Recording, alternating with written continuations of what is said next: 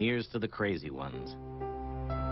The misfits, the rebels, the troublemakers, the round pegs in the square holes, the ones who see things differently. They're not fond of rules, and they have no respect for the status quo. You can quote them, disagree with them, glorify or vilify them. About the only thing you can't do is ignore them. Because they change things. They push the human race forward. And while some may see them as the crazy ones, we see genius. Because the people who are crazy enough to think they can change the world are the ones who do.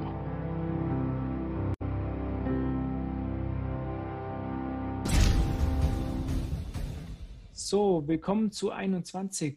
Heute wieder mit dem Interview. Und zwar beschäftigen wir uns heute mit dezentralen Exchanges. Und da der Daniel, der mich heute unterstützt, äh, nichts Hallo, darüber Markus. weiß, hat er mir jedenfalls, dass er nichts darüber weiß. Aber ich weiß auf jeden Fall nichts darüber. Und deshalb haben wir uns den Kilian Rausch eingeladen. Hallo Kilian. Hi. Und der wird uns heute alles darüber erzählen. Aber erstmal erzählt er uns, äh, was er denn so in seinem Leben gemacht hat oder mit Bitcoin so in, in den letzten Jahren gemacht hat.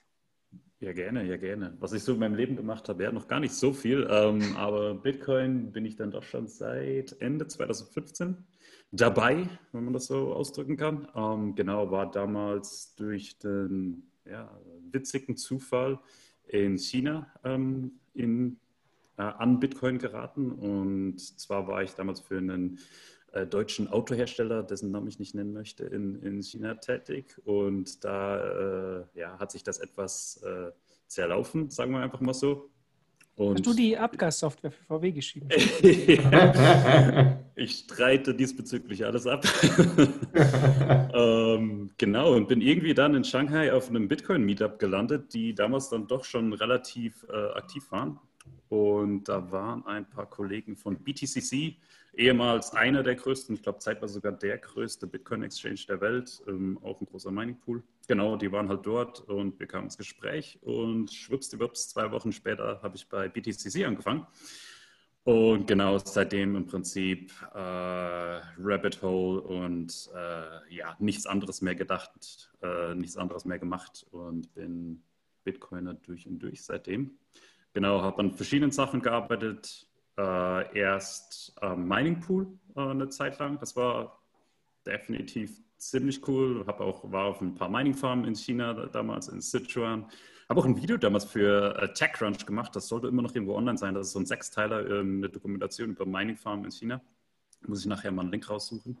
Mhm. Und danach dann an äh, Mobile Wallet gearbeitet, ähm, aber hosted, non, äh, custodial, muss ich zu meiner Schande jetzt sagen. Da, damals habe ich scheinbar noch nicht, noch nicht genug verstanden, ähm, wie das Ganze funktionieren sollte. Ähm, hat aber als Main Feature, dass man im Prinzip Bitcoin an eine, an eine Handynummer schicken kann. Quasi so der WhatsApp-Ansatz, dass man eben keine Bitcoin-Adressen, sondern die, die Telefonnummer als Identifier hat. Ähm, und das war ganz cool, weil man halt auch neun Leuten auf einer auf einer Party dann einfach Bitcoin an, als per SMS schicken konnte. Das war schon ganz nett. Und genau, und seit, ich glaube, 2017, Ende 2017 dann im DEX-Geschäft und ja, jetzt heißt es OpenDEX und ja, es sind schon fast drei Jahre beschäftige ich mich jetzt damit. Genau, jetzt für die Zuhörer, die jetzt, die jetzt mit DEX nichts anfangen können, also DEX steht für Decentralized Exchange, also dezentrale Exchanges. Marktplätze sozusagen. Aber Kida, noch eine, eine kurze Zwischenfrage. Handelsbörsen, genau. Eine, eine kurze Zwischenfrage. Du hast gar keine Shitcoin-Phase gehabt?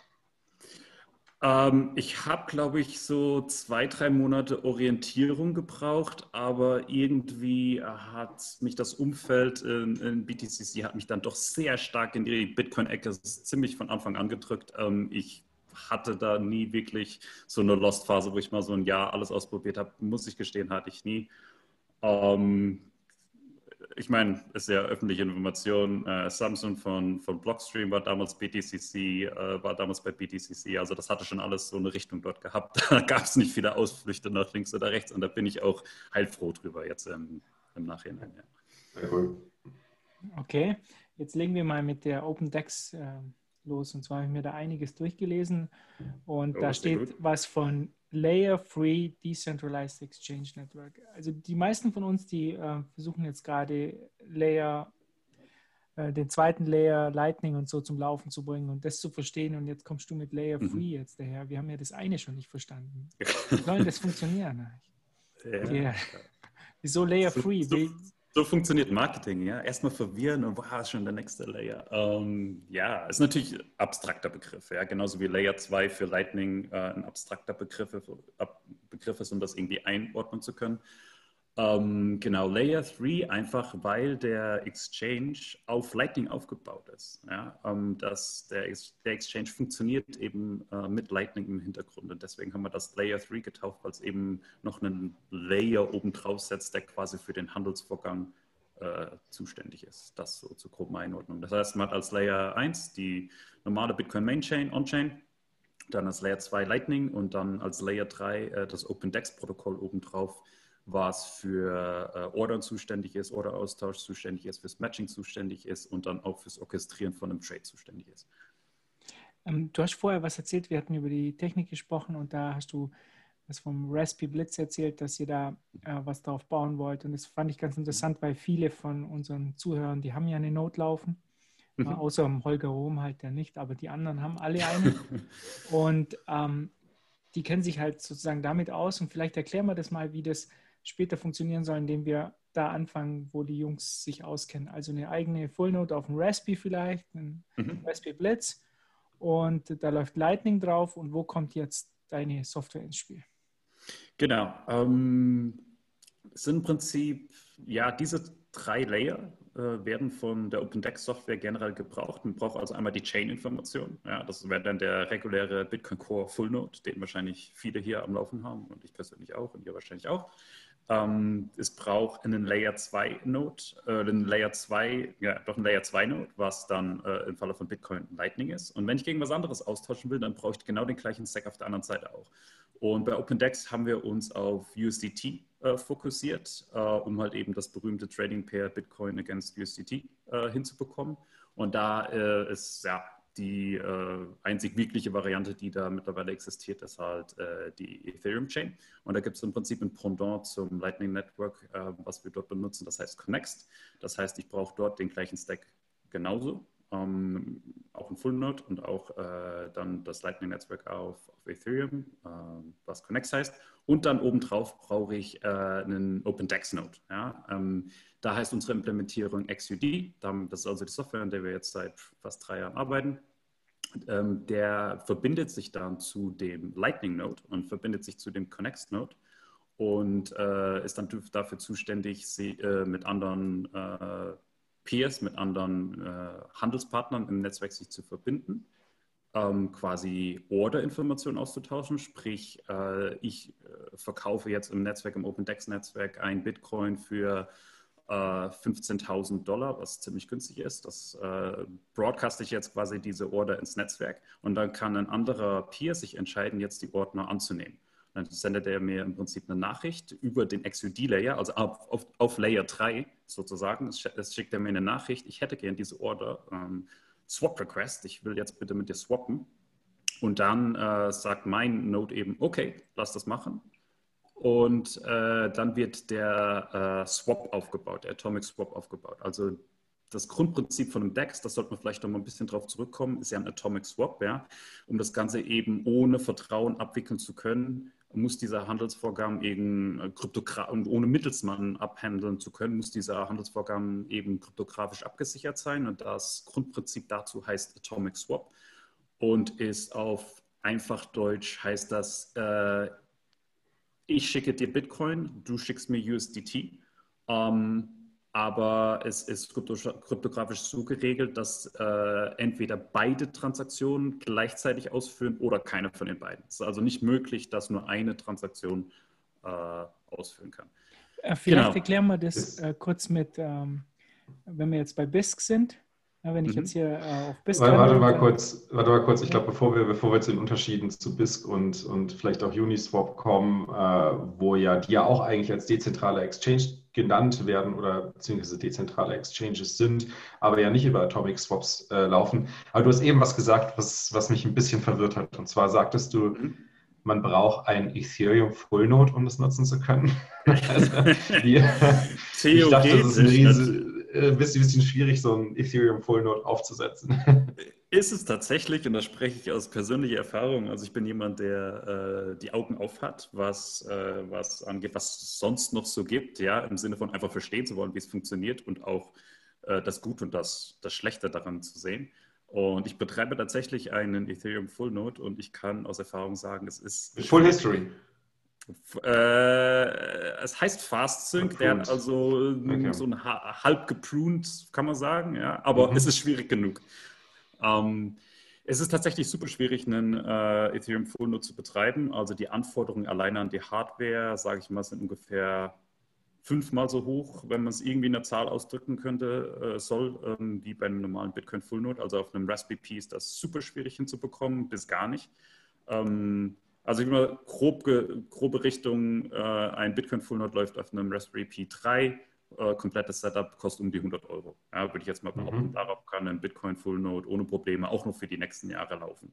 Und nicht so bei einem Ethereum Full Node. Ein Ethereum Full Node, die Maschine, die ich hier habe, die hat knapp 600 Euro gekostet und äh, wahrscheinlich nächstes Jahr muss ich mir eine neue SSD dazu kaufen. Also so, um da ungefähr mal die, den, den Vergleich zu sehen. Aber jetzt hast du ja gesagt, um das nutzen zu können, äh, braucht man ein Ethereum Full Node und ihr arbeitet an, ähm, auch an Integrationen in bereits bestehende Node-Applikationen für Bitcoin, wie zum Beispiel Raspberry Blitz. Äh, genau. Jetzt kann ich auf meinem Raspberry ja nicht noch zusätzlich äh, einen Ethereum Full Node laufen lassen. Bräuchte es aber eigentlich, wenn ich USDT äh, traden möchte. genau, genau. Also da, da, kommen wir wahrscheinlich später nochmal drauf zurück, wie das funktionieren soll. Ja, ähm, funktioniert tatsächlich nicht. Und dann saßen wir da, okay, was machen wir denn? ähm, also die einzige Lösung ist wirklich den Light-Ansatz zu nehmen, ähm, wie wir es jetzt gebaut haben. Und das ganz auch noch ein Riesenunterschied zwischen Ethereum und Bitcoin. Bei Bitcoin gibt es also ein sehr ausgeklügeltes System wie sogenannte Light-Clients, also Clients, die nicht die komplette Blockchain-Historie abgespeichert haben, trotzdem äh, äh, effizient und auch privat, sphärengeschützt an diese Blockchain-Daten rankommen. Nicht so bei Ethereum. In Ethereum äh, ist der Ansatz, äh, verbinde dich zu dieser API. Ja? Und das, da bekommst du deine Blockchain-Informationen her. Und das ist okay, das ist jetzt aber blöd, weil wir wollen ja nicht, dass die Nutzer jetzt da erst zu Infura gehen müssen und dort einen Account aufmachen müssen, um überhaupt unser System nutzen zu können. Mhm. Das ist ja alles UX-mäßig äh, schlecht. Deswegen sind wir halt hergegangen und äh, haben Leute aus dem Team und auch andere Leute äh, außerhalb des Teams, die eben diese Ethereum Full Nodes betreiben. Und dann verbindet sich deine, dieser, dieser Connect Node, also dieser äh, Lightning Client für Ethereum, verbindet sich per Zufallsprinzip zu einem dieser öffentlichen Nodes. Also wir betreiben äh, Ethereum Full Nodes, die öffentlich im Netz erreichbar sind, was mm, selten ist. Normalerweise sind Ethereum Nodes nicht öffentlich erreichbar, dass du von denen direkt Chain-Informationen lesen kannst. Wir haben aber ein paar bereitgestellt und haben die quasi dort eingetragen. Und dann verbindet sich der äh, Connect äh, Client eben zu einem von diesen Full Nodes. Das heißt, du brauchst auf deinem Raspberry Pi keinen Ethereum Full Node laufen zu lassen, weil du bekommst die Chain-Informationen äh, von mir, von einem meiner Kollegen und oder von ein paar anderen Leuten aus, dem Open, aus der OpenDex Community. Also, also habt ihr quasi sowas äh, wie eine Art Elektrum-Protokoll äh, ja. dazwischen geschaltet oder gebaut? Ja. Okay. Ist, ist wirklich nicht äh, kompliziert, was wir da gebaut haben, aber ja, so in der Richtung, genau. Also ihr habt jetzt praktisch die Full Notes laufen, zehn Stück oder so genau. oder 20 oder wie viel immer ihr da macht. Und äh, man verbindet genau. sich halt dahin, okay. Das ist die einzige, genau. ja. Ja, das, ist wirklich ist, die einzige Möglichkeit. Ja. ja, weil ich glaube, von unseren Zuhörern will niemand eine Ethereum Full Note laufen lassen auf seinem ja, es also ist auch technisch gar nicht möglich. Also selbst mit dem größten, schnellsten Raspberry, äh, Raspberry Pi Modell mit 8 GB, äh, wenn man da nur den Ethereum Full Node drauf und ich habe es ausprobiert, ja. Ich habe diesen Raspberry Pi 4 mit 8 GB und hatte da Geth drauf laufen und der war wirklich, Geth macht ganz interessant, also dieser Ethereum Full Node, der macht ganz interessante Sachen. Der hat so, äh, der hat so äh, CPU-Spikes, ja. Für ein paar Sekunden geht er auf 100% CPU-Last. Das heißt, alles andere auf deinem Raspberry Pi friert einfach ein. Und dann geht er wieder runter. Und das ist einfach, im Prinzip kannst du, du brauchst eine dedizierte Maschine, um diesen Geth Full Node zu betreiben. Alles andere funktioniert nicht. Und, und dann ist er noch nicht mal mit Full History. Das ist der Fasting Mode, ja. Das ist äh, da müssen wir, äh, ja. können wir das vergleichen zu Bitcoin? Also bei Bitcoin gibt es ja praktisch auch, darf man das überhaupt eine Full Node nennen? Also ich dachte, eine Full Node wäre immer ähm, eine Node, die halt alles verifiziert, aber nicht unbedingt die ganze Blockchain speichert, oder? Und dann, genau, das äh, ist es auch bei, bei, das muss man fairerweise sagen, da muss ich ein bisschen für Geth einspringen. Ähm, es ist äh, tatsächlich alles verifiziert, aber nicht alles gespeichert. Der Geth-Node könnte aber hergehen, du könntest quasi den vom Internet abtrennen, den, den äh, Ethereum-Node in dem Moment und könntest sagen, jetzt stellt bitte alles wieder her. Der könnte quasi aus dem kleinen Datenstamm, der er hat, könnte er die komplette Historie herstellen. Ja, er macht aber nicht, weil, um Platz zu sparen. Also dieser, selbst dieser Fast-Sync-Node, der hat alles da, was er braucht. Du könntest in jedem Moment, äh, wenn du dich dazu entscheidest, daraus einen Archival-Node heißt auf Ethereum machen, wenn du das willst. Äh, also quasi ein, ein, ein äh, WinZip oder wie, WinRAR. Ja, so, so, genau, so kann man, das, so kann man sich das vorstellen. Ja. Ja, und ich glaube, okay. bei Bitcoin ist doch auch so. Also bei Bitcoin ist doch, glaube ich, auch so, wir, wir sagen immer Full Node, aber eigentlich, was wir eine Full Node ist ja auch äh, eine Pruned Node, wäre auch eine Full Node. Und das andere wäre was wir halt hier betreiben, ist ja eigentlich schon sozusagen ähm, das Archiv, das wir speichern, weil wir die komplette Blockchain hier haben. Aber eine Full Node wäre theoretisch auch richtig, wenn es halt nur eine Pruned äh, wäre, oder? Ja, also ganz ehrlich, ich persönlich in meiner harten Definition, Full Node ist ein ungeprunter Node. Wenn du eine Pruned ja. History hast, dann, auch wenn du vorher durchgegangen bist und alles verifiziert hast und dann das alte wieder wegschmeißt, weil brauchst du ja nicht mehr, mhm. um, meiner Meinung nach nicht ein Full Node, weil dann kannst du ein paar Sachen zum Beispiel nicht machen. Du kannst nicht deinen eigenen Block Explorer betreiben, du kannst nicht in die Historie zurückgehen, weil mhm. dir ein paar Sachen fehlen. Um, ja, also wenn man harte Definition Full Node für mich ist tatsächlich, ähm, alles ist Sache. Vielleicht mal ganz kurzer Einwurf an der Stelle. Was, was bedeutet eigentlich Prune für die Zuhörer, die es noch nie gehört haben? Dass man quasi alte Blockchain, ähm, also ein Prune Node ist quasi ein Node, der erstmal alles heruntergeladen hat, die ganze Blockchain-Historie heruntergeladen hat, dann die komplett durchverifiziert hat, von Anfang bis Ende, von Genesis bis Ende ähm, quasi sichergestellt hat, dass da keine Coins erfunden wurden und so weiter und so fort. Mhm. Und wenn er damit fertig ist, kann man sich entscheiden, okay, jetzt da ich das alles verifiziert habe, kann ich quasi alte Daten, die jetzt, ich glaube, das kann man sogar irgendwie einstellen, ähm, die ich nicht mehr, die, die schon verifiziert sind, aber die jetzt, sage ich mal, fünf Jahre alt sind, das kann ich dann äh, löschen, um halt eben Speicherplatz einzusparen. Genau. Macht Sinn. Genau, also alte Transaktionen praktisch, die, Transaktionen. die ersten Transaktionen von Satoshi oder so, die werden dann gelöscht halt, ja wie auch immer, oder ja. Ähm, okay, aber jetzt kommen wir zurück, jetzt kommen wir wieder zurück zur äh, DEX. Und äh, so, jetzt haben wir das aufgebaut. Hm. Mhm. Wie könnte man, du hast in deinem Paper hast du das mit der Uniswap verglichen. Mhm. Und äh, wenn wir diesen, könntest du Uniswap kurz erklären, so in, in kurzen Worten, wie das funktioniert? Ja. Oh, okay, cool. ich helfe dir aus. Ich helfe dir aus. Also in einem Wort Einhorn. noch, eine, noch, eine, kürzere äh, Erklärung gibt. Ähm, ja, also Uniswap ist, ist interessant auf jeden Fall, ähm, weil es sehr einfach gehalten ist. Ähm, ich habe mir sogar Spaß mal, zumindest mal, ich bin kein Entwickler in dem Sinne jetzt, aber ich habe einigermaßen technisches Wissen, um mir das, um zu verstehen, was da funktioniert. Mir die Contracts mal angeguckt von Uniswap, die sind wirklich super, super simpel. Also was Uniswap ist, ist äh, auf Englisch heißt ein Automated Market Maker. Ich weiß nicht, ob es dafür eine deutsche Übersetzung gibt. Das ist ein AMM. Und äh, speziell daran ist eben, dass das Ganze nicht auf Ordern äh, basiert wie eine normale Handelsbörse, dass es da eben Kauf- und Verkaufsangebote gibt, sondern auf einer äh, konstanten Preisfunktion. Das heißt, äh, bei Uniswap, ich gehe ja auf äh, äh die Uniswap äh, Desktop Webs äh, Webseite und dann sehe ich dort einen, einen, Preis. Und dieser Preis kommt eben, der wird ständig von einem, von einem Roboter, von diesem Market Maker Bot äh, ge gegeben. Dieser Market Maker Bot, der gibt also die ganze Zeit einen, einen Preis. Und der, dieser Preis, der bewegt sich quasi auf einer fixen, auf einer fixen Preiskurve entlang und davon kann er auch nicht abweichen. Und der wird der wird so gesteuert, dass es eben im Hintergrund Leute gibt, die äh, sogenannte Liquidity Pools äh, kontrollieren und da äh, Coins ablegen und auch wieder rausholen. Und dadurch bewegt sich im Prinzip der Preis auf dieser, auf dieser Preiskurve. Und diese Leute, in dem Fall Liquidity Provider oder LPs äh, kurz, die sind also dafür zuständig, diesen Preis da hin und her äh, zu bewegen. Und der Preis auf Uniswap hat im Prinzip, der ist komplett dekoppelt von allem anderen, was wir dort draußen sehen. Das ist quasi der Preis auf in, in, Uniswap wird von diesen Liquidity-Providern gesteuert und der gleicht sich natürlich dem Rest vom Markt, was jetzt irgendwie auf Binance gerade der Preis ist oder irgendwo anders der Preis natürlich an. Ansonsten gibt es halt, wenn, der, wenn da ein Preisunterschied zwischen Binance und Uniswap jetzt zum Beispiel ist, da gibt es halt eine Arbitrage-Möglichkeit, die diese Liquidity-Provider oder an, andere auch ausnutzen könnten. Und dadurch ja, wie der Preis im Prinzip ist der immer ungefähr gleich wie der Rest des Markt, äh, wie der Rest vom Markt. Aber ja, sag mal so, Ganz einfach gesagt, Uniswap hat keine Ordern und es gibt einen Roboter, der mir die ganze Zeit einen Preis gibt. Ja. Und, und es ist alles im Hintergrund. genau, und da geht es im Hintergrund halt die, die, äh, die Liquidity Provider, die ja quasi nicht nur, wenn sie, wenn sie ein, ein, ein, die Liquidität für einen Trading Part zur Verfügung stellen, dann müssen sie quasi nicht nur die Liquidität für den einen Coin, sondern auch für den anderen Coin des Trading genau. Parts zur Verfügung stellen. Äh, was natürlich auch ein gewisses Risiko für die Liquiditätsprovider äh, bietet oder bildet, aber im Gegenzug bekommen es natürlich für die zur Verfügungstellung der Liquidität ähm, auch ein, ein Return, das dann auch ganz gerne im, im DeFi-Jargon als Yield Farming äh, bezeichnet wird.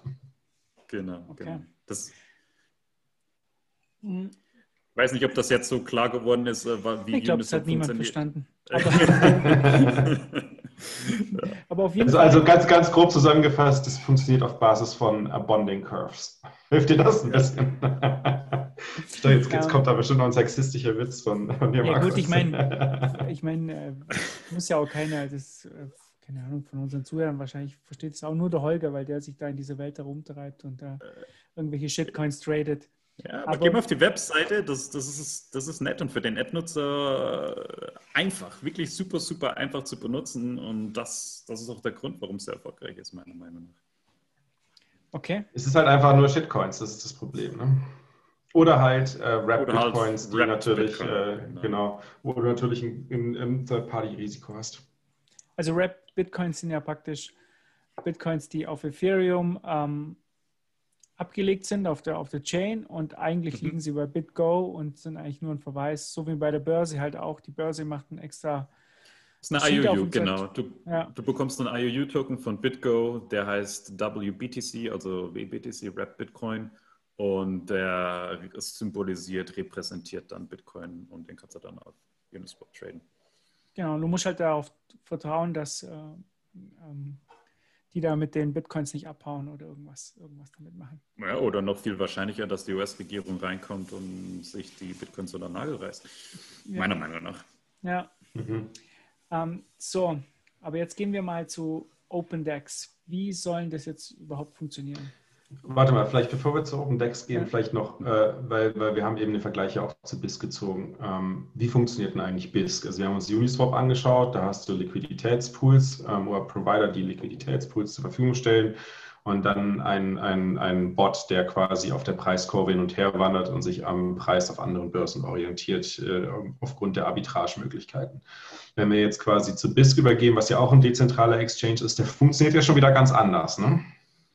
Richtig. Um, ich versuche es mal kurz zusammenzufassen. Also bei BISC haben wir generell erstmal wieder Ordern, also äh, Kaufs- und Verkaufsangebote, die dort äh, in einem Orderbook äh, auftauchen. Das ist erstmal Punkt 1. Also nicht keine Preiskurve, kein Market Maker Bot, sondern das sind wirklich Menschen. Oder vielleicht sind es auch teilweise Roboter, obwohl ich bei BISC glaube ich, mm. nein, das sind ziemlich nicht. Menschen.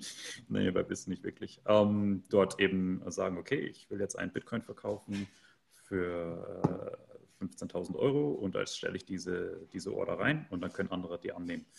Und die zweite Besonderheit bei BISC ist, dass es im Prinzip auf Bitcoin gegen Fiat orientiert ist, wenn ich das mal so beschreiben darf. Mhm. Dass du eben, äh, du brauchst im Prinzip Bitcoin. Ich glaube, eine Seite vom Trade bei BISC muss immer Bitcoin sein. Ähm, und die andere kann irgendwas anderes sein und sind in allermeisten Fällen halt eben äh, ein Fiat-Rail, wie zum Beispiel eine SEPA-Überweisung äh, in der Eurozone. Genau.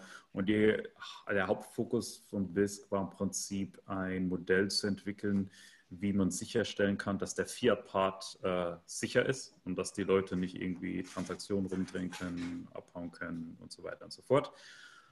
Genau, dort funktioniert es im Prinzip so, dass du sagst, okay, ich verkaufe Bitcoin, dann wird der gelockt, dann schickt dir die andere Seite die Euros per SEPA-Überweisung, dann bekommst du die am nächsten Montag, weil am Wochenende ist die Bank ja zu.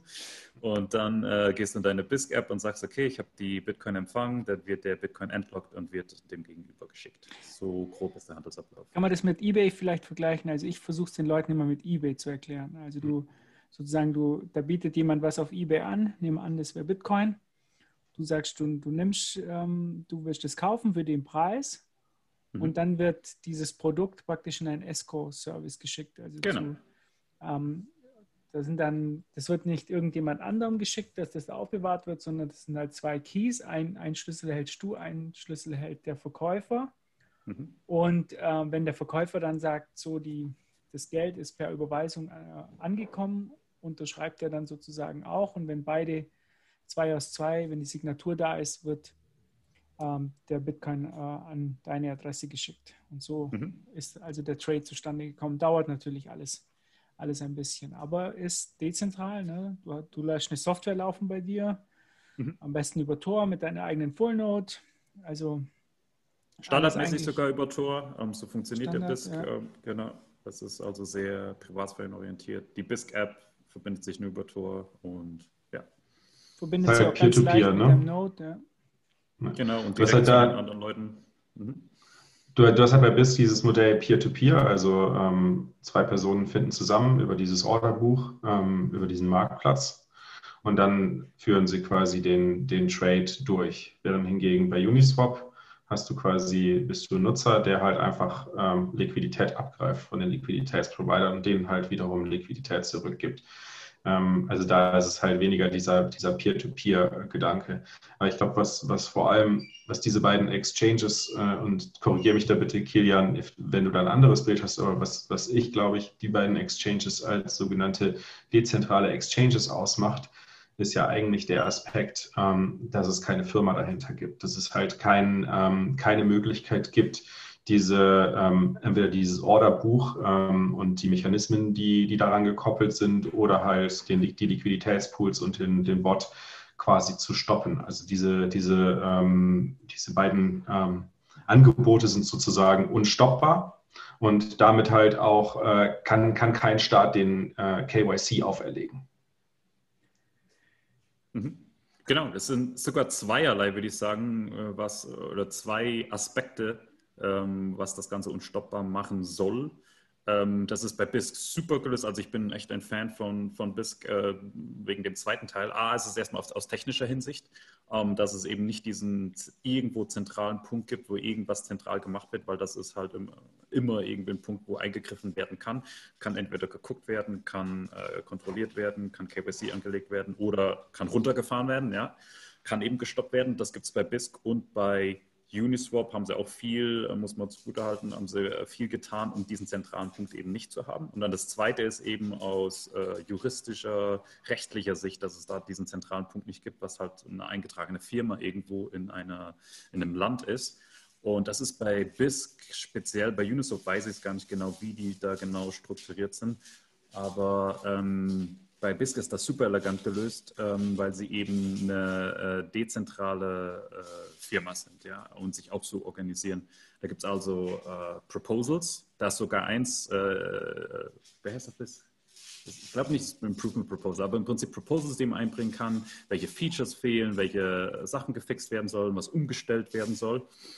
Ähm, und das können, da können dann Leute dran arbeiten und können dann sogar damit verdienen und dann werden die quasi vom Protokoll bezahlt. Also es ist wirklich, es macht alles, was eine klassische Firma wie jetzt eine GmbH in Deutschland machen würde, aber auf komplett dezentral mhm. und komplett mit Bitcoin. Komplett anonym, das ist ja auch geil.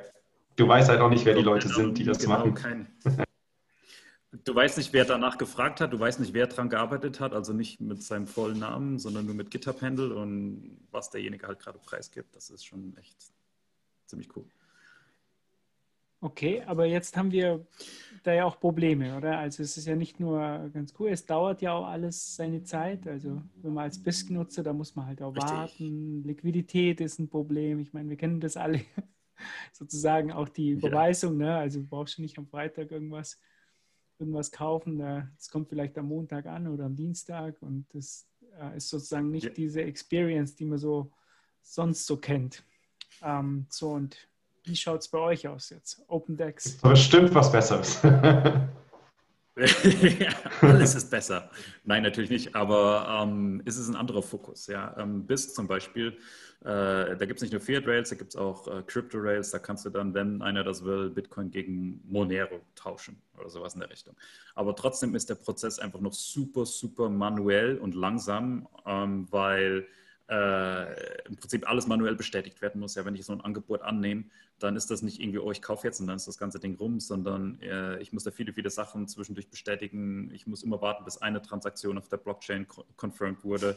Dann muss der zweite gegenüber wieder online sein, muss das gleiche dann nochmal machen. Also im, im Best Case gehen da Stunden, äh, dauert es einige Stunden, bis so ein Trade äh, durch ist. Und das ist, das ist einfach nicht äh, das, woran der normale Nutzer gewöhnt ist und wo, wo, woran der normale Trader gewöhnt ist. Ja, also unser, unser Fokus ist eben auf dem normalen Trader, der äh, täglich oder zumindest äh, frequentiert äh, Bitcoin gegen einen Stablecoin wie USDT handelt, um die Preisschwünge und die Volatilität von Bitcoin eben äh, auszunutzen. Darauf liegt unser Fokus.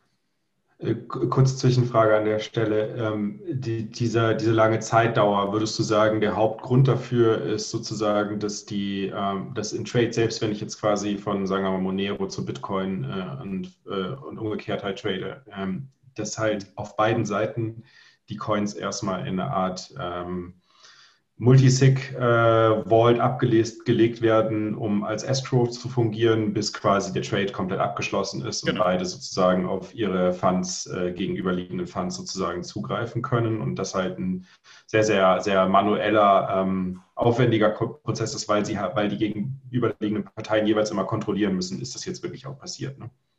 Genau, und dann manuell den zweiten Schritt. Quasi jeder Schritt in BISC ist eben manuell. Da brauchst du manuelle Interaktion vom Nutzer. Das ist der erste Grund, warum die Nutzer sind einfach nicht die ganze Zeit da und starren nur auf die BISC-App, um, um dann den nächsten Schritt zu tun. Um, ähm, das ist ein Grund, warum es lang dauert. Und selbst im Best Case, wo, wo die Nutzer die ganze Zeit da wären und den Schritt so schnell, so schnell wie möglich machen würden, brauchst mindestens die äh, Confirmation, die Bestätigung auf den beiden Blockchains auf jeder Seite. Und das sind ja allein schon wahrscheinlich mehr als eine Stunde, ja, weil Bitcoin, den, deine Transaktion irgendwie den nächsten Block zu bekommen, das ist schwierig. Deswegen, genau. Mhm. Wenn man, so, wenn man so ein Sparfuchs ist wie der Kiki. Und ein, ich, bin, ich bin auch ein Sparfuchs.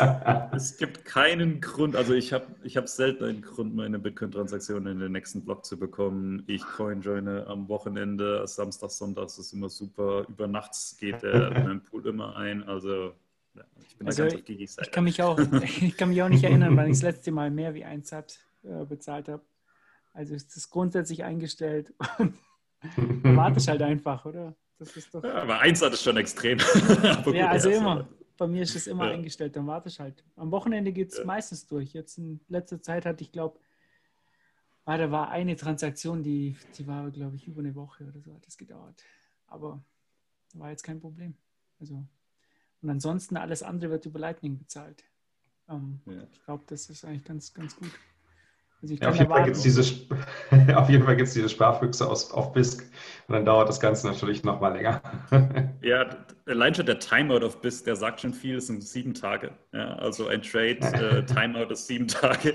Ja, das ist einfach nicht vergleichbar mit, ich gehe auf Binance und drücke da Verkaufen. Mhm. Dann äh, ist die Erwartungshaltung, dass das Ganze innerhalb von einer Millisekunde oder wenn ich halt irgendwie mit Limit Ordern hantiere, dann irgendwann will ich das Ding aber gefüllt haben, aber nicht in sieben Tagen. Ja, das ist einfach ist der Unterschied. Mhm. Okay, und wie, wie soll es denn bei euch laufen? Also wie äh, wollt ihr das auf Lightning besser und schneller machen? Genau, also, ähm, also erstmal das Grundprinzip, warum Lightning? Genau deswegen, ja. Wir wollen eben, dass die Trades in annähernd gleicher Geschwindigkeit ausführen und auch final sind. Ja, das ist ein, ein, ein, sehr interessantes Wort. Äh, das heißt auf Englisch Transaction Finality, also wann die Transaktion ausgeführt ist und auch als final betrachtet werden kann. Und das ist ganz, ganz, ganz speziell im, im, Lightning-Netzwerk ähm, und meiner Meinung nach eine der größten Innovationen im Lightning-Netzwerk, dass man, dass es eben, sobald die Transaktion gesendet ist, ist auch sofort final. Punkt. Mhm. Ja, das heißt, wenn ich dir eine, eine Lightning-Transaktion sende und äh, das Protokoll abgelaufen ist, dann war es das. Dann, dann, dann wird da nichts mehr dran gerüttelt. Ja? Dann gibt es keinen Mempool, da gibt es keine Wahrscheinlichkeit auf einer, von einer Chain-Reorg und so weiter und so fort, sondern ist die Transaktion fertig. Genau, und diese, diese Eigenschaft haben wir halt damals erkannt, zurück in 2017 irgendwann, und wollen die eben ausnutzen, um genau, eine, um, um eine ähnliche äh, Experience, wie man die auf Binance, auf Kraken und so weiter hat, eben in dezentrale Exchanges bringen zu können. Das heißt, alle Trades auf OpenDex äh, werden nur auf Payment Channels, hauptsächlich dem oder wie dem Lightning-Netzwerk ausgeführt. Nie, nie, nie, niemals, nimmer irgendwie on-chain. Ja. Und das führt dann dazu, dass quasi die Annahme, wenn man im OpenDex-Netzwerk handelt, die Annahme ist, dass man äh, seine Funds schon im Lightning-Netzwerk hat oder seine Funds schon im Connex-Netzwerk hat, um die dann handeln zu können. Und wir haben quasi viel dafür getan und dafür gebaut, um die Nutzer dorthin zu bekommen, um eben eine Software zu bauen, die die Leute einfach in, äh, zu einem Status kriegt, wo sie eben äh, ihre Funds auf diesen Layer 2 Netzwerken, dem Lightning-Netzwerk und dem Connex-Netzwerk haben und dann damit handeln können. Okay, und wenn ich jetzt da jetzt handeln will, also ähm, ich habe jetzt gesehen, bei euch gibt es Open Decks und dann gibt es ja noch die Exchange Union. Die Exchange Union wäre jetzt dann mhm. praktisch eure Firma oder was, muss man Genau, Exchange Union ist die, ist die Firma, das ist die Firma, die äh, die Entwicklung äh, von, von dem Daemon sponsert.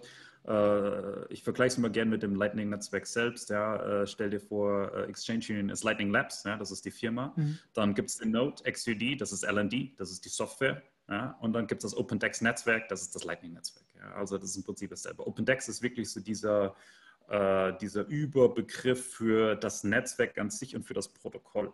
Und ja, wurde sogar persönlich, ich wurde da sehr inspiriert vom Lightning-Netzwerk, ähm, weil das Lightning-Netzwerk, äh, was ist das Lightning-Netzwerk? Ja, was ist das denn eigentlich? Das Lightning-Netzwerk ist sind, sind Protokollspezifikationen am Ende vom Tag. Mhm. Ja.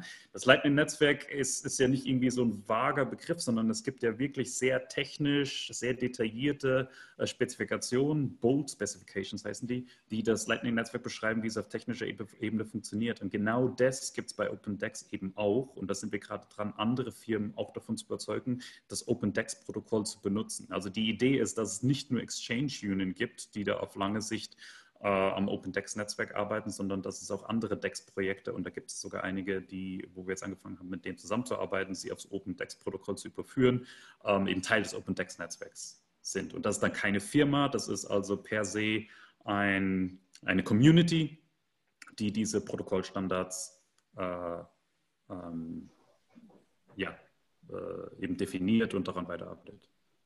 Okay, und jetzt auf dieser auf diesem Open Dex. Ihr habt es ja schon am Laufen, soweit ich weiß, mit ein bisschen Liquidität, mhm. also nicht viel, ein bisschen läuft ja schon. Es gibt ja, ich, genau. ich habe da einen Vortrag von dir gesehen, ich glaube, ähm, jetzt hier für, für die äh, Prager Konferenz, oder? Äh, genau, das war ähm, auf der, auf der Prager Konferenz, äh, auf der HCPP, das war vor ungefähr einem Jahr. Da okay. habe ich äh, OpenDex offiziell angekündigt, quasi die Idee dieses gemeinsamen Protokollstandards, hey, das ist quasi, was das Lightning-Netzwerk für Payment Channels ist, dieses gemeinsame Protokoll, das ist jetzt das, der Protokollstandard für DEXs oder zumindest für Layer 2 DEXs. Da habe ich das angekündigt und äh, jetzt wirklich, wirklich funktionieren, sage ich mal, ist es äh, seit September. Seit September gibt es die erste stabile Version von XVD, dem, dem Daemon. Und genau, seitdem ist es live und seitdem äh, ja, haben wir, ich glaube, ist es im Moment tatsächlich nicht so viel. Wir haben, glaube ich, 12 bis 15 Notes, je nach Tageszeit, die da online sind und Orders raushauen. Und genau, und da passiert auch immer mal ein Swap, aber viel ist es noch nicht, was da passiert. Aber ganz ehrlich, das war auch irgendwo die Erwartungshaltung, dass wir das erstmal haben, um das Protokoll testen zu können. Und so bisher sind noch keine größeren Schwierigkeiten äh, aufgetreten. Genau, das war. Und äh, gegen was kann ich jetzt da swappen? Ich kann jetzt äh, sozusagen gegen äh, USDT, also gegen Tether, oder? Auf Ethereum mhm. kann ich swappen und alles, was sonst so auf Ethereum läuft, oder? Eigentlich. Äh, theoretisch ja. Lass mich gerade mal reingucken, was, was die Default Pairs, also die Standard-Dinger sind. Also Bitcoin gegen USDT, Nummer 1. Uh, äh, Litecoin gegen Bitcoin, uh, Ethereum gegen Bitcoin, Litecoin gegen USDT und auch USDT gegen DAI. Das sind die, die äh, standardmäßig aktiviert sind im Node. Ähm, wohingegen Bitcoin, Bitcoin gegen USDT natürlich mit Abstand das beliebteste Pair ist und auch das wichtigste wahrscheinlich. Genau. Ähm, und wie du gerade gesagt hast, theoretisch kann man da alle möglichen äh, Ethereum-Shitcoins jetzt anfügen, äh, kein Problem. Aber da das Ganze auf dem Lightning-Netzwerk und dem Connex-Netzwerk basiert, heißt das immer, dass es auch Leute geben muss, die diesen Coin in Channels haben. Ja, also wenn die Gegenüberseite keinen Channel mit diesem Coin hat, kann er nicht gehandelt werden. Also es ist nicht irgendwie so, ich aktiviere das jetzt und dann funktioniert das, sondern da muss wirklich, der Coin muss im Netzwerk in Channels stecken und der muss dann aktiviert werden und nur dann kannst du handeln. Und das ist jetzt praktisch auf der Ethereum-Seite. Also ich nehme mal an, das ich habe ja, ja. Genau. Ähm, okay, und wenn, wenn ich jetzt da mitmachen will, kann ich da eigentlich jetzt sozusagen schon was runterladen und da loslegen oder wie, wie muss ich mir das vorstellen? Genau, im Moment kannst du dir was runterladen und loslegen, aber zugegeben ist es noch sehr technisch. Ja. Du musst dich also mit der Kommandozeile auskennen oder zumindest keine Angst davor haben und so ein paar Grundbefehle eingeben können. Ähm, der einfachste Weg ist wahrscheinlich docs.exchangeunion.com. Und da äh, wirst du durchgeleitet, was du da in die Kommandozeile zu kopieren hast. Ähm, dann funktioniert das auch und die Nutzung im Moment ist komplett über die Kommandozeile. Also das Orderbuch und Kaufen, Verkaufen funktioniert alles über die Kommandozeile. Einfach aus dem Grund, wir mussten uns in der, ja, wirklich in den letzten Jahren darauf fokussieren, an sich das Protokoll und die Software an sich stabil zu bekommen. Aber wir bauen gerade eine UI, eine Desktop-App, äh, die diesen ganzen Stack auf äh, Windows, Mac und auch Linux zum Laufen bekommt mit grafischer Benutzeroberfläche. Ähm, das funktioniert soweit schon ganz gut. Ähm, ich sage mal, wirklich richtig benutzbar wird das Ganze wahrscheinlich erst im Januar, aber es ist nicht mehr so weit weg. Ja? Also das wird dann so sein, dass du auf exchangeunion.com gehst, auf Download klickst, dann kriegst du auf Windows da irgendwie eine Exe-Datei, auf Mac eine DMG-Datei, die öffnest du dann und dann kümmert sich die Software um alles. Ja, die kümmert sich dann darum, die, den Lightning-Node aufzusetzen, den Connex-Node aufzusetzen, den XUD-Node aufzusetzen, sich zu den Nodes zu verbinden. Dann kannst du da auf Deposit klicken, kannst deine Bitcoin hinschicken, die dann automatisch mit Magie in einen, in einen Lightning-Channel verwandelt werden und kannst dann anfangen und traden. Das heißt aber, ihr macht dann quasi, ihr macht dann quasi einen Lightning-Channel von, von eurem Node aus zur, zu diesen zu diesen äh, lokal installierten Nodes sozusagen auf, oder? Ja, ähm, nur dass es nicht wir sind, sondern unser Partner Bolts, ähm, weil die dafür mhm. schon äh, ein, sehr gute, ein sehr gutes Produkt gebaut haben heißt, lass mich überlegen, Channel Creation Swaps haben sie es, glaube ich, getauft. Ähm, und zwar äh, bekommst du äh, von Bolts einen Lightning Channel. Du schickst quasi On-Chain Coins an Bolts mhm. und bekommst dann einen Lightning Channel zurück. Sogar mit Inbound Liquidity. Ja? Also es ist schon ganz raffiniert gemacht, dass man eben einen einigermaßen balancierten Channel hat, mhm. um dann direkt in beide Richtungen handeln zu können. Um, ähm, und die haben ewig lang halt drin rumgeschraubt, um das Ganze auch atomic zu machen, dass du eben nicht Balls vertrauen musst in dem Moment, wo du die Bitcoin dorthin schickst, dass du auch wirklich einen Lightning Channel zurückbekommst, sondern das Ganze äh, ist dann auch so gebaut, wenn du was hinschickst, dann musst du einen Lightning Channel zurückbekommen, ansonsten bekommt Balls die Coins nicht. Ja, und das hat uns dann doch sehr überzeugt, deswegen arbeiten wir da mit Balls zusammen, was meiner Meinung nach halt um einiges besser ist, wie jetzt zum Beispiel Oh, welche andere Lightning-Apps gibt es da? Bitrefill, glaube ich, oder mhm. andere, die so einen Service anbieten. Da muss man dann doch vertrauen. Ich meine, keiner unterstellt jetzt den, diesen Firmen, dass die da irgendwie sich die Bitcoins einstecken würden, weil die haben ja auch einen Namen zu verlieren. Ähm, aber ja, Vertrauen ist gut, Kontrolle ist besser. Don't trust, verify. Deswegen haben wir, haben wir uns dafür Bolts entschieden. So cool. Und was da auch immer so ein Problem ist in diesen Exchanges, ist ja die Liquidität. Und ich habe da mhm. was ganz Cooles gelesen bei euch. Ja, überlegt euch mit Exchanges zusammenzuarbeiten, um hier Liquiditätsprovider zu sein. Funktioniert schon. Jetzt erzähl mal, ja. das fand ich eigentlich ganz, ganz interessant. Ja, das, das ist mir mal irgendwann aufgeleuchtet, dass durch, die, durch den Geschwindigkeitsvorteil, den wir haben im Handelsvorgang, ja, also praktisch gesehen, leider gibt es jetzt wahrscheinlich hier später kein Video, sonst könnte ich das mal vorführen, aber praktisch gesehen, dieser Swap, ich sage, kaufe bis zur finalen Ausführung, wenn der sagt successfully executed und der Trade-Vorgang ist fertig, äh, das sind realistisch zwei bis drei Sekunden. Also es ist extrem schnell, weil halt eben im Hintergrund das über die Lightning Channels läuft. Und dadurch, dass es so extrem schnell ist, sind wir kompatibel mit Handelsvorgängen auf Binance, Kraken, Bitfinex, äh, Bitstamp, wie sie alle heißen. Und was wir gebaut haben, ist einen kleinen Bot, also ein kleines Software-Tool, was deinen dein OpenDex-Node XUD mit zum Beispiel deinem Binance-Account verbindet. Ja, und dann geht er eben her und sagt, okay, Binance, was ist denn der aktuelle Preis für Bitcoin gegen USD? Nimmt dann diesen Preis und äh, wirft dann ins OpenDex-Netzwerk. Issued also eine, eine Order im OpenDex-Netzwerk, den den die anderen Nutzer dort sehen können mit diesem, mit diesem Preis.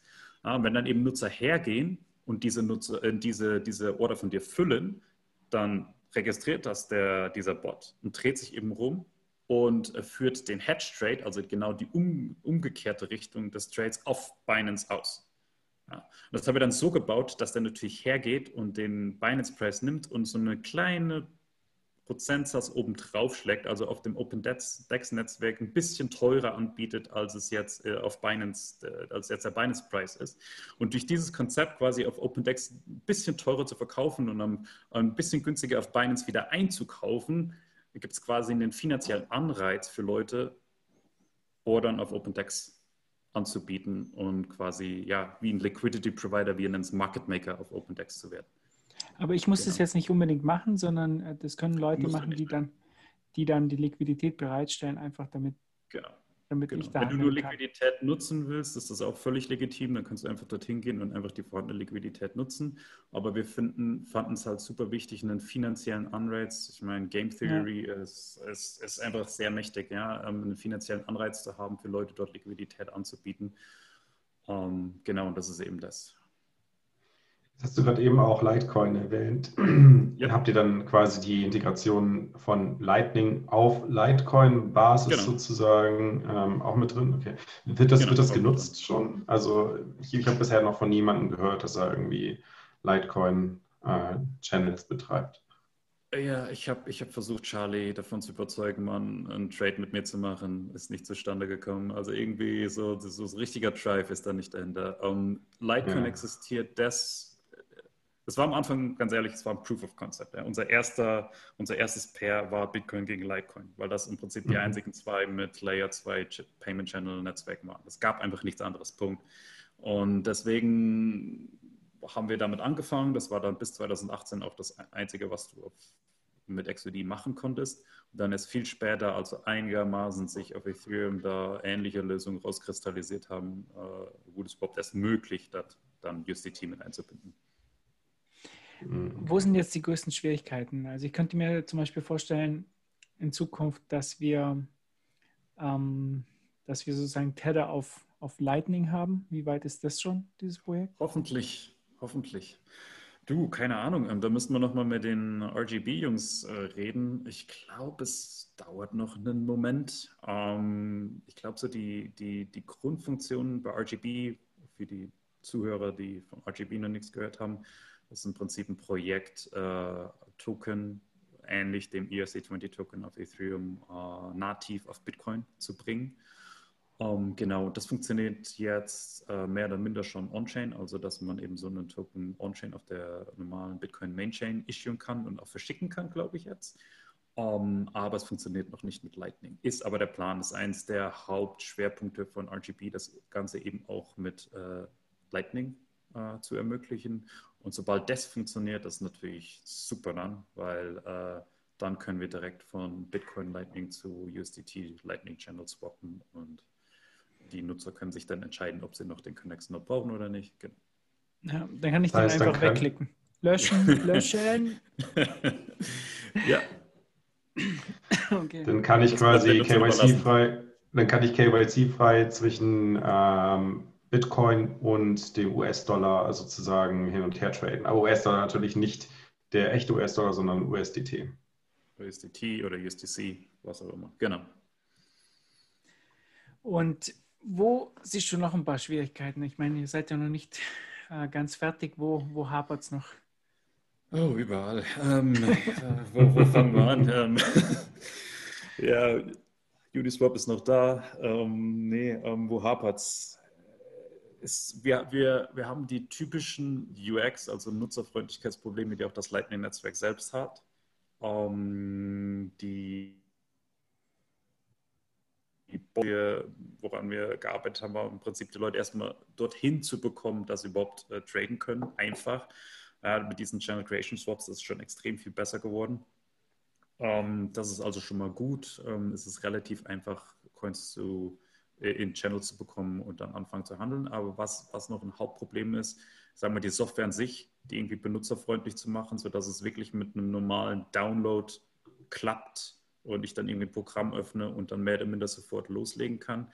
Es wird dann so aussehen, so funktioniert unsere aktuelle Lösung und ich glaube, da ist auch nicht wirklich eine Änderung in Sicht. Ähm, man muss dann noch so, eine, so einen kleinen Virtualisierer im Hintergrund installieren. Das funktioniert zwar automatisch in den allermeisten Fällen, aber es muss gemacht werden. Also der Installationsvorgang dauert einfach lang oder länger wie bei einer normalen App auf deinem Rechner. Das Ganze auf Handys zu bekommen, ist erstmal unrealistisch, würde ich mal behaupten. Dafür ist die Software an sich einfach zu, zu schwer und zu komplex noch. Aber so eine BISC-Style-App hinzubekommen, ähm, genau das ist jetzt erstmal unser Ziel. Zweites Problem ist, es ist natürlich noch nicht battle-tested. Ja? Wir sind nicht irgendwie hier Bitcoin, was schon irgendwie seit, seit äh, 2009 äh, battle-tested ist und auch nicht Lightning, was dann doch auch im Vergleich gerade äh, zu, zu anderen Payment-Channel-Netzwerken dann doch relativ gut durchgetestet ist und einfach schon sehr gut funktioniert. Ähm, ich erwarte, dass dann noch einige Probleme auftauchen werden. Ähm, wir haben uns um einige größere Themenbereiche noch gar nicht gekümmert. Da haben wir, glaube ich, im Vorfeld kurz drüber gesprochen. Reputation, also quasi äh, äh, Bewertung von, Handels, von, von deinen Handelspartnern zu haben, weil es eben Möglichkeiten gibt, äh, gewisse Schwachstellen auszunutzen. Und dann brauchen wir quasi ein System obendrauf, was dann sagt, okay, mit dem habe ich gute Erfahrungen gesammelt, mit dem habe ich schlechte Erfahrungen gesammelt und dann so, so einen Reputation Score aufzubauen, ähm, um dann eben sicherzustellen, dass du in Zukunft hoffentlich nur noch erfolgreiche Trades hast. Das sind alles noch Riesenblöcke, die da, die da abgearbeitet werden müssen. Und das aller, allergrößte Problem ist Liquidität, trotzdem erstmal ins Netzwerk zu kommen. Ja, wir haben jetzt, wir haben jetzt diesen, diesen coolen Mechanismus und diesen coolen Bot, um, diese, um, um so eine Umgebung mit Binance oder Kraken oder Bitfinex zu verbinden. Aber warum sollte, sollte das irgendjemand tun, wenn es die Gegenseite nicht gibt, die die Ordern annimmt? Ja? Ich verdiene nur in dem Moment, wo auch wirklich jemand meine, meine Order, Order füllt und äh, der Handelsvorgang dann durchgeht. Nur in dem Moment macht das Ganze irgendwie Sinn und ist der finanzielle Anreiz dann auch gegeben. Das heißt, wir haben einfach dieses typische Problem von einem, von einem Marktplatz, wo wir Supply und Demand, also das Angebot und Nachfrage gleichzeitig nach oben fahren müssen, äh, um, um das Ganze irgendwie erfolgreich zu machen. Und unser Fokus im Moment ist komplett auf der, auf der Supply, also die, das Angebot erstmal äh, dort die technische Lösung für zu bauen, dort die Leute anzusprechen und um, um die Nachfrage, ja, da müssen wir uns auch noch drum kümmern. Aber das, das bringt mich gleich zum, zur nächsten Frage. Und zwar, ich meine, die Supply-Seite macht Sinn, was, was die attraktiv daran findet, nämlich sie möchte, sie kann damit Geld verdienen sozusagen, ne, über genau. Arbitrage sozusagen, also über genau. einen höheren Preis verkaufen, als dass sie einkaufen. Aber ähm, wer ist denn so jetzt so die typische Zielgruppe, die quasi, also wer würde das Netzwerk nutzen? Wer würde da aktiv daran teilnehmen? Was ist, was ist da die Zielgruppe? Die Zielgruppe, ähm, unsere aktuelle, Zielgruppe sind technische Leute, die erstmal einfach nur von der Technologie begeistert sind. Da gibt es tatsächlich einige, die aus purer Motivation, ich will genauso viele Lightning-Nutzer, würde ich einfach mal sagen, mich selber eingeschlossen, sind einfach dadurch motiviert, dass sie es ausprobieren wollen, dass sie technisch daran interessiert sind. Das ist unsere aktuelle erste mini kleine Zielgruppe. Und die nächste Zielgruppe, würde ich mal sagen, weitaus größere Zielgruppe ist die Leute, die aktuell entweder Yield Farming oder äh, klassische Market Maker auf traditionellen Exchanges sind. Ja? Also wirklich die klassischen Market Maker, die also sehr, sehr tief in der Materie drinstecken, die das vielleicht sogar beruflich machen und äh, für Exchanges Market Making machen ähm, die wollen wir davon überzeugen, auf, unsere, auf, auf, auf unser, auf das OpenDex-Netzwerk äh, zu kommen. Ich könnte mir doch vorstellen, für mich wäre das auch interessant. Also ich äh, habe eine Fullnode laufen und äh, wenn du jetzt mit diesen ganzen Fullnode-Herstellern die, diese Softwareanbieter wie MyNode und Raspberry und so weiter, ähm. Für die wäre es doch eigentlich super, die bieten die Software an, du, kann, du kannst sie runterladen oder im nächsten MyNode-Update ist das dabei. Genau. Und dann ist es einfach schon installiert sozusagen. Man muss gar nichts mehr machen und kann einfach mit seiner Node direkt kommunizieren und man hat schon Lightning Channels, da ist sozusagen schon alles da, außer der USDT und das würde doch sofort funktionieren, oder? Das ist auch die Idee. Das ist auch die Idee. Ähm, genau, das ist so eine, so eine Zwischenzielgruppe oder nicht Zwischenzielgruppe. Das ist wahrscheinlich unsere, unsere aktuelle Zielgruppe, weil wir gerade so vom ersten technischen super kleinen Kreis zu dieser etwas größeren Zielgruppe äh, hinwechseln, wo wir sagen, okay, da sind einfach die technischen Voraussetzungen schon da und es ist einfach super einfach, low-hanging fruit sozusagen, das Ganze da irgendwie dran zu fügen. Um, ähm, wir sind also gerade dabei, tatsächlich schon da, äh, unser, unsere Node und auch äh, die USDT-Seite mit Raspberry Blitz, was ja dann doch schon sehr, äh, ja, schon länger existierendes äh, Full-Node-Projekt für, für ein Raspberry Pi ist, äh, zu integrieren. Und da ist dann wirklich so einfach, dass du beim Raspberry Blitz in das Service-Menü reingehst, oder ich glaube Add-on-Menü heißt es mittlerweile, und das sagst einfach, aktiviere OpenDex dann siehst du, was da in der Kommandozelle rumrattern, musst dich aber nicht weiter interessieren und am Ende ist dein, äh, ist dein XVD-Node dann fertig und dann im Prinzip alles, was du noch machen musst, ist deine, deine äh, zum Beispiel deine Binance, äh, deinen Binance-Account anbinden und dann fängt das äh, Setup automatisch für dich an und haut Ordern ins Netzwerk. Und das ist dann dein Weg, quasi deine Lightning-Channels und deine Lightning-Bitcoin Geld für dich verdienen zu lassen. Ja. Das jetzt, ist die jetzt. Stellst, Jetzt stellt sich aber für mich trotzdem noch die Frage, so wer ist denn auf der anderen Seite? Also wer, Sie meinen, die, die Leute gibt es ja, gibt's ja offensichtlich auf Ethereum, dass halt Leute wie BTC und, und ähm, USDT traden. Aber was ist, was ist der Grund dafür? Warum, warum sollte ich das machen? Was ist, was ist mein Anreiz? Weil ich meine, selbst wenn ich sage, ich möchte halt BTC, äh, KYC, das auscashen, weil ich jetzt irgendwie, keine Ahnung, für 1000 Euro eine neue Waschmaschine kaufen muss oder was auch immer, ähm, dann, und ich gehe in USD, äh, USDC oder USDT, äh, dann habe ich immer noch das Problem, dass ich in, in dieser Kryptowelt festhänge, um halt aus dieser Kryptowelt rauszukommen, selbst mit USDT oder USDC muss ich über einen zentralen Exchange in KYC gehen, um halt in die klassische Finanzwelt zurückkommen zu können. Das heißt, warum, warum sollte ich vorher diesen, diesen Weg, das habe ich bis, bis heute noch nicht verstanden, warum USDT und USDC außer für, für Arbitragemöglichkeiten zwischen Exchanges ähm, aber warum sollte ich das sonst nutzen? Ja, gute Frage. Es gibt mit Sicherheit sehr, sehr, sehr viele Spekulanten und Trader, die da die USDT wirklich nur dazu benutzen, um äh, auf Preisanstieg oder Abfall von Bitcoin zu spekulieren. Mit Sicherheit, ja. Und das ist auch mhm. irgendwo legitim. Und ich erwarte auch, dass es da einige Nutzer im OpenDex-Netzwerk geben wird, die das nur zu diesem Zweck benutzen werden.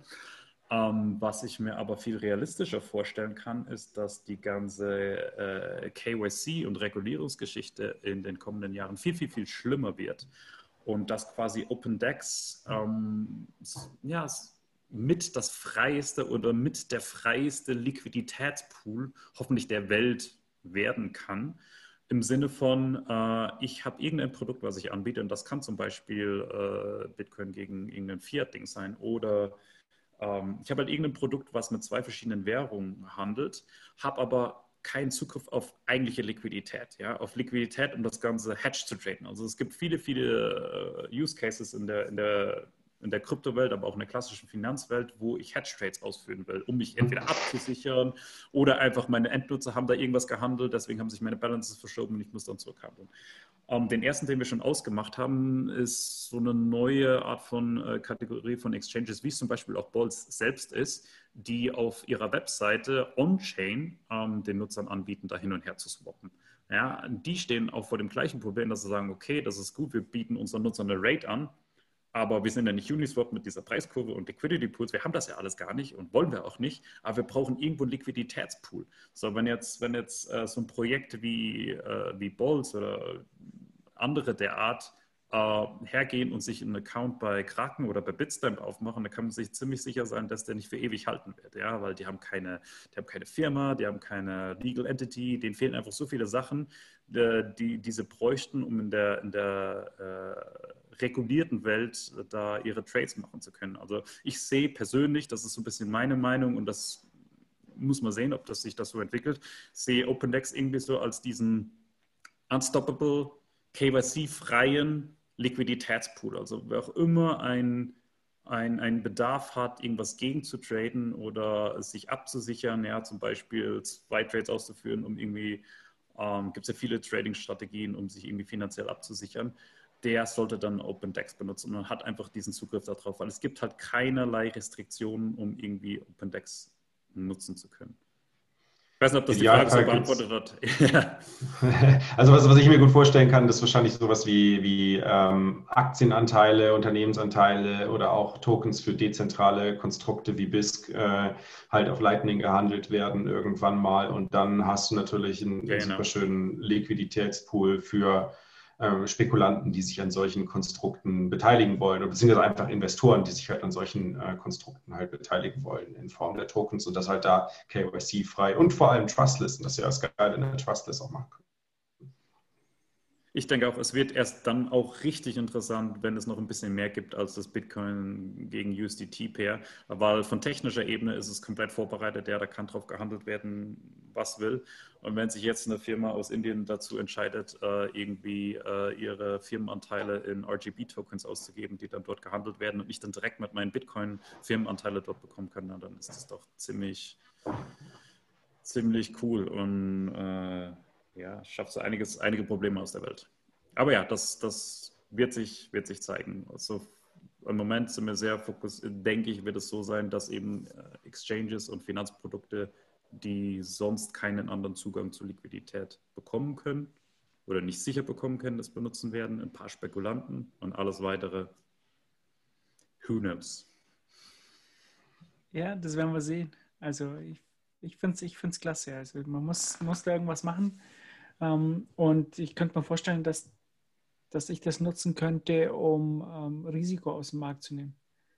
Also, äh, das heißt, ohne Exchange und jetzt nicht unbedingt äh, zu BIS zu kommen und da die, die Bitcoins zu verkaufen, sondern einfach, wenn, wenn der Markt wieder verrückt spielt, äh, kurz in USDT zu gehen und das genau. Risiko auf mich zu nehmen. Mhm. Wobei ich da auch sagen muss, da habe ich immer ein ungutes Gefühl, weil das ist ja auch USDT ist ja auch irgendwelche Dollar, die wahrscheinlich oder auch nicht, keine Ahnung, irgendwo liegen. Ja, das muss mir auch sagen.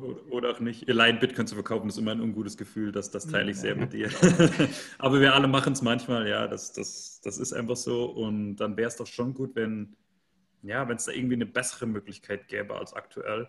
Also ich habe so immer noch dieses Horrorszenario, selbst mit Taproot, mit allem, was, was da noch kommt, was, was, äh, was das alles besser machen wird. Ich habe trotzdem jedes Mal, wenn ich eine On-Chain-Transaktion mache, habe ich ein ungutes Gefühl, weil ich ganz genau weiß, die ist dort für immer. Und irgendwie wird es schon eine Chain Analysis Firma in Zukunft geben, die irgendwie rausfindet, von welcher Exchange-Adresse, von welchem Konto das dann kam und dann auf mich, meine Person zurückführen kann da, da habe ich auch, das ist so ein zweiter Punkt, äh, der, der uns wichtig war im, im Design von OpenDex, ist einfach, dass es auf Lightning basiert und einfach wenig bis gar keine Spuren hinterlässt, einfach weil es alles in Peer-to-Peer äh, Lightning-Channeln stattfindet. Und das ist noch so ein weiterer Vorteil. Ja, wo ich vielleicht noch einen, einen spannenden Use Case sehe, ist äh, an der Stelle, wenn halt mehr und mehr Shitcoiner, äh, auch genau wie Markus und Markus war, glaube ich, ein Shitcoiner, wie Kiki und viele andere und ich, realisieren, ähm, dass, es, äh, dass es halt Shitcoins sind ne? und äh, dass ich die halt loswerden möchte und stattdessen lieber Bitcoin haben möchte und dann halt über OpenDex als äh, oder über ein, ein Interface von OpenDex als sozusagen KYC-freie Lösung meine, meine Shitcoins äh, in Bitcoins verwandeln kann sozusagen. Also ich war, ich war schon Shitcoiner, gell? nur dass man das, mein also, erster okay. Coin war Ethereum, also ich Ethereum kaufe als erstes. Da waren wir jetzt nicht mehr sicher bei dir war irgendein so Artikel irgendwo, der war irgendwie Ethereum ist das neue, geile äh, und alles viel geiler und, und besser als Bitcoin. So bin ich eigentlich in das Ganze gekommen. Aber ja, auch schon länger her. Ähm, ja. Apropos Shitcoin, vielleicht noch ganz zum Schluss, weil wenn man sich ein bisschen mit Exchange Union beschäftigt und recherchiert und OpenText anschaut, dann kommt man, trifft, dann, dann stolpert man eventuell unter Umständen über einen sogenannten XUC-Token. Oh nein, ihr habt in irgendeiner Art und Weise mit euch connected ist. Das wäre vielleicht jetzt eine schöne Möglichkeit, an der Stelle mal klarzustellen, was es denn damit auf sich hat. Und vor allem, wer, wer da dran beteiligt war an diesem Shitcoin, muss man ja auch mal ganz sagen. Wer da im Hintergrund äh, seine, seine Finger im Spiel gehabt hat. Ich habe da so ja. Gerüchte gehört. Ich, also ich persönlich halte natürlich 100 Prozent. Nein. Ähm, ja, wie, wie fangen wir da an? Ähm, der existiert Und das ist so die shady Anfangshistorie von Exchange, würde ich mal sagen, weil wie man aus dem Jahr 2017 vielleicht schon schließen kann, äh, da hat alles angefangen. Und wenn wir zurückerinnern, was in 2017 passiert ist, ähm, das war eben. ICO-Hype. ICO-Hype, genau. Das war eben ein Projekt, was im ICO-Hype aus dem Boden gestampft wurde, mit Anfängen, sagen wir mal anfänglich äh, dubiosen Absichten. Da kann ich zum Glück sagen, war ich noch nicht wirklich involviert, aber der Token war halt eben da. Ja, so, so war es dann eben. Als sich dann als man dann wirklich angefangen hat, daran zu arbeiten und das äh, technische Konzept dann einigermaßen klar war und so weiter und so fort, ähm, der Token war einfach da. Er wird bis heute äh, nicht benutzt im Netzwerk und äh, es gibt auch einen sehr begrenzten Use Case Nutzung für den, äh, für den Token, wie er vorgesehen ist. Um, ähm, und zwar soll der Token dafür benutzt werden, uh, ein Reputation-System aufzubauen, beziehungsweise gewisse Sachen zu incentivieren im Reputation-System. Worüber wir vorher noch nicht gesprochen haben, es gibt einige technische, auch teilweise technisch unlösbare Probleme in einem äh, Lightning-basierten Decentralized Exchange. Ähm, namentlich ist das die Free, das Free Option Problem. Ich glaube, da habe ich auch damals auf den Bitcoin, Bitcoin Tech Days in München habe ich da auch drüber mhm. geredet. Ja, ja, ja ich, genau. ich meine schon, wenn man da noch auf YouTube schaut, mit Sicherheit findet man da noch was zu. Ja. Genau, das ist also bis heute ungelöst. Da haben sich viele schlaue Menschen und viele schlaue Bitcoiner auch dran versucht. Ähm, äh, technisch einfach nicht lösbar. Punkt. Kann man so zusammenfassen. Ja. Genau. Ja, wer das mal nah, wer das übrigens mal recherchieren möchte, also auf YouTube Bitcoin München, äh, da findet ihr dann, ich glaube vor zehn, zehn Videos her ist das oder sowas, äh, die Aufnahme von dem kompletten äh, Tech Day, Bitcoin Tech Days. Und da ist auch, glaube ich, dein Talk in den, in den Notes verlinkt. Ähm, yep. Also unter, unter Kilian findet ihr ihn da und Free Option Problem. Genau, und das Free Option Problem, um es einfach zusammenzufassen, äh, da kann halt eben ein Handelspartner ähm, den Trade verlangsamen, also die Ausführung des Trades verlangsamen im Sinne von, äh, er nimmt den Trade an und dann wird im Hintergrund werden da Coins gelockt, ja, also ähnlich wie bei BISC äh, ist auch auf OpenDex wird dann auf beiden Seiten zum Beispiel Bitcoin und USDT gelockt und dann sitzen die da, können für nichts anderes mehr benutzt werden, aber der kann sich dann einfach hinsetzen für mehrere Stunden oder sogar Tage und kann den Trade nicht ausführen lassen.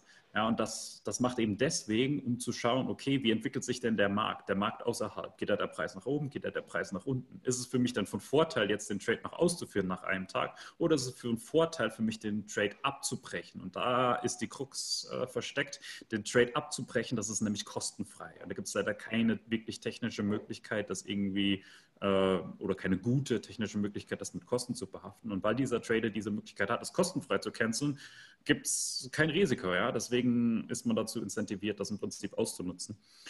Und um das Ganze zu umgehen, da es keine wirkliche technische Lösung für gibt, äh, wollen wir eben ein Reputation-System bauen, wo man eben nach und nach äh, entweder äh, Erfahrung sammeln kann und sagen kann, okay, du bist ein guter Handelspartner, du bist ein schlechter Handelspartner und mit dir handle ich in Zukunft noch und mit dir nicht mehr. Oder man kann eben hergehen und kann diese Information vielleicht von irgendwo anders beziehen und dann dafür wird der Token benutzt werden, um quasi die Leute schneller an gute Handelspartner zu äh, zu, zu kommen. Ja. Okay, aber da war ja jetzt so ein shady Typ auch involviert in der. In Meinst du mich? nee, ich meine, der Daniel Wingen war doch da. ah, ja, mit dem Daniel haben wir da, haben wir da mal gesprochen vor Zeit, genau. Äh, ja, Daniel, äh, äh, ist dem noch was hinzuzufügen oder erinnerst du dich noch an, am Konzept noch was zu verfeinern? Ich glaube, da, das, das geht jetzt, wenn wir darüber reden, dann äh, kann man ja, ja noch eine halbe Stunde weitermachen. Das macht, glaube ich, keinen Sinn. Aber ich glaube, ich, glaub, ich wollte ja nur darauf eingehen, um nochmal zu sagen, so, hey, ich meine, das ist halt ein Bitcoin-Projekt, was hier ist. Ähm, und äh, ähnlich wie bei BISC äh, gibt es halt auch Koordinationsthemen, für die, es, äh, für die ein Coin eventuell unter Umständen Sinn machen kann, genau wie das bei BISC der Fall ist. Das hat mhm. aber dann eigentlich nichts mit dem, mit dem Grundgedanken eines, einer, einer, eines Geldes zu tun, sondern es ist mehr so zu betrachten wie ähm, eine Aktie, die halt mehr als nur einfach ein Recht des, der Anteilhaberschaft an, an dem Konstrukt ist, sondern halt mehr auch Funktions-, Koordinationsfunktionen innerhalb des Konstrukts hat, so ähnlich wie das halt bei BISC ja auch der Fall ist ähm, und bei, bei manch anderen dezentralen Exchanges. Ähm, und von daher, wenn man über diesen Token spricht, äh, äh, stolpert, äh, am besten einfach ignorieren aktuell. Aktuell einfach ignorieren, bis er wirklich benutzt wird. Ja. Um, ähm, das, er, wird, er wird irgendwann kommen, äh, weil ich bin persönlich der Meinung, ich bin ein sehr pragmatischer Typ manchmal. Ähm, muss einfach sagen, okay, wenn, wenn ein Token positives Verhalten äh, incentiviert, warum nicht? Ja, wenn, wenn, wenn ich Leute dazu bewegen kann, irgendwie was Positives für ein Netzwerk oder für irgendwas zu tun, dann soll mir auch dafür ein, ein, ein Tokenrecht sein. Wenn der Token aber dafür dient, irgendwie Geld einzusammeln oder äh, irgendwie Leute zu betrügen, dann, dann ja, dann, dann sorry, dann, dann ist das halt ein schlechter Token. Mhm. Genau. Aber wir versuchen unser Bestes, das eben in die erstere Variante äh, umzuwandeln und ja, haben uns natürlich auch BISC sehr genau angeguckt, weil äh, ja, da das einfach sehr erfolgreich gemacht wurde und auch sehr ausgeklügelt funktioniert. Okay. Ja, ich glaube, das ist auch ein gutes Schlusswort. Oder haben wir noch irgendwas? Daniel, über was reden wir noch? Willst du noch irgendwas sagen, Gehen? Willst du Preisprognose abgeben oder? Das ist eine gute Idee.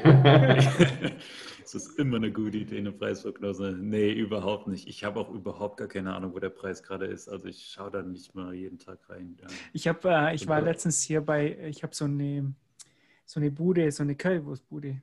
Und äh, den konnte ich überzeugen, Lightning anzunehmen. Der nimmt schon seit zwei Jahren Bitcoin, also seit zwei oder drei Jahren. Und keiner hat damit bezahlt. Und ich war dann der Erste. Und jetzt nimmt er sogar Lightning. Und ich war letztens bei ihm und da war so eine ähm, andere Person noch und die hat ihn gefragt, wo denn der Preis stehen würde. Und er hat gesagt, irgendwas 6.000, 7.000 Euro oder so. Also der schaut definitiv, der Olaf schaut definitiv nicht auf den der Preis. Ist, der ist ein richtiger OG schon. ja, und, also, und, dann, und dann sage ich so, ja, nee, das ist eher schon irgendwo 15.000 oder so. Und dann sagt er, ja, oder so. okay, aber er spart alle ein Beispiel ne? daran nehmen, ja. ja, ja. Sollten Sie echt ein Beispiel nehmen. Das Schöne ist ja wirklich, dass er alle Einnahmen spart und sich schon auf die Hyper-Bitcoinization vorbereitet. Aber okay, was, was denkst du denn? Ähm, wann, wann haben wir Hyper-Bitcoinization? Gigi ist ja der Meinung 2029. Also ich würde auch mal, ich habe eine, hab eine ganz wilde Prognose. Ah, das ist vielleicht noch eine kleine Anekdote für den Schluss. Ähm, ich habe ein kleines Bitcoin-Meetup in, in, dem, in dem Dorf, in dem ich geboren bin, wo ich herkomme, also so ein 500 Einwohner-Dorf in der Mitte von Deutschland, kennt kein Mensch, ähm, habe ich ein Bitcoin-Meetup gemacht. und da kamen, sage und schreibe, 55, Leute, also wow. mehr als 10, 10 Prozent der Einwohner. Ja, das ist schon nicht krass. Ich habe auch Plakate aufgehangen und äh, im, im lokalen äh, Newsblatt da äh, inseriert, dass die Leute auch wirklich kommen und waren Omas, da war wirklich querbeet, alles da. Und da habe ich die Prognose abgegeben, dass innerhalb von zehn Jahren äh, dann der Bitcoin, also bis 2030, dann in dem Fall der Bitcoin, den, zumindest den US-Dollar und den Euro als irgendwelche Reservewährung den Rang abgelaufen hat. Und dann kam Raunen in der Menge, nie im Leben und da, bei, dieser, bei dieser Aussage stehe ich noch, also was Reservewährung angeht. Kommt natürlich darauf an, wie man das definiert, aber wir sehen es jetzt schon, äh, wie große börsennotierte Unternehmen das als Reservewährung hernehmen. Und irgendwann in Zukunft, glaube ich, interessiert es keinen mehr, was Regierungen als Reservewährung hernehmen. Jetzt der Rest der Welt mhm. Bitcoin als Reservewährung hat, äh, als Reserveasset hat, dann, dann haben wir gewonnen. Und ja. 2029 klingt gut. Top. Ja, der Dennis hat noch gesagt, äh, Hyper-Bitcoinization ist etwas, das man mit sich selber ausmacht. Das fand ich auch richtig cool, weil er jetzt auch praktisch Bitcoin verdient und ähm, immer mehr versucht, mit Bitcoin aus sozusagen sein eigenes, äh, seine eigene Circle Economy aufbaut. Fand ich auch ganz nett. Ja.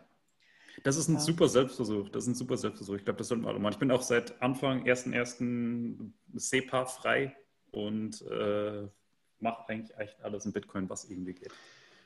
Das, okay. ist, das ist ja auch spannend, also weil ihr werdet ja auch alle Developer und so weiter werden bei euch ja auch in Bitcoin bezahlt. Ne? Komplett jeder, ja. Komplett das ist schon geil. Und das ist, das ist, also ich würde auch sagen, Bit, äh, Hyper-Bitcoinization ist, wie Dennis schon sagt, eigentlich was man sich selbst ausmacht. Für mich ist es halt so der Aspekt, ähm, ich, klar, ich brauche halt Fiat irgendwie äh, in, der, in der Economy, um halt interagieren zu können, aber ich meine, die Liquidität zwischen Fiat und Bitcoin ist halt ist halt so krass, dass ich auch gar kein Problem mit habe. Aber Bitcoin ist halt einfach alles, alles, was ich anspare, das wird halt in Bitcoin reingepackt. Ähm, und das ich halte nur das Notwendigste äh, sozusagen in Fiat. Und das ist für mich auch schon Hyper-Bitcoinization auf, auf persönlicher Ebene. Ja. Dem stimme ich vollkommen zu. Super, schönes Schlusswort. Konsens hier. Viel gelernt heute. Vielen, vielen Dank. Und ähm, wenn du nochmal vorbeikommen willst, wann, wann immer du willst. Wenn es Ja, dann online geht. Ja, wenn wir eine nutzbare App haben und das Ganze einfach zu benutzen ist, dann melde ich mich wieder. Alles klar. Super. Bis dann. vielen, vielen Dank. Ciao. Bis dahin, In ciao. 1913, the Federal Reserve Act was passed, granting a non elected entity control of the monetary policy for the United States from that point forward. This allowed the Fed to print more money than they held in gold reserves. Within 20 years of that act passing, the United States fell into depression while the government systematically confiscated gold from its citizens, making it illegal to own. Soon after the forced buybacks, the dollar collapsed against gold's value. One of the most blatant and largest examples of theft this world has ever seen. At the end of the century, the global fiat printer cult continued to eat away at the world, drowning its citizens with paper while enriching themselves in the spoils of war as they destroyed anyone who dared to undermine their central banking cult's rules. Rule number one the money printer goes brrr.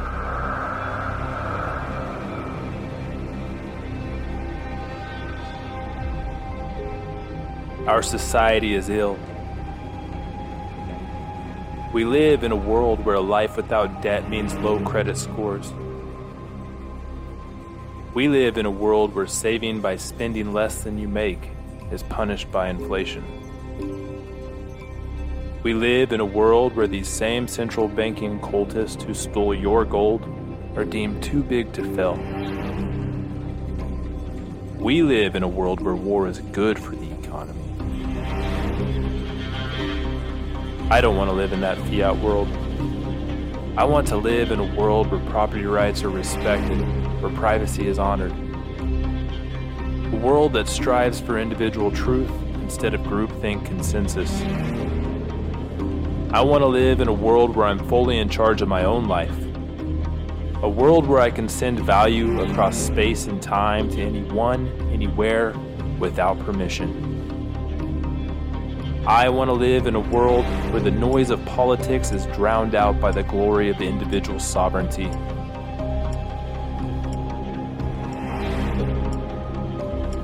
The cyber hornets have ran the numbers. Bitcoin will win.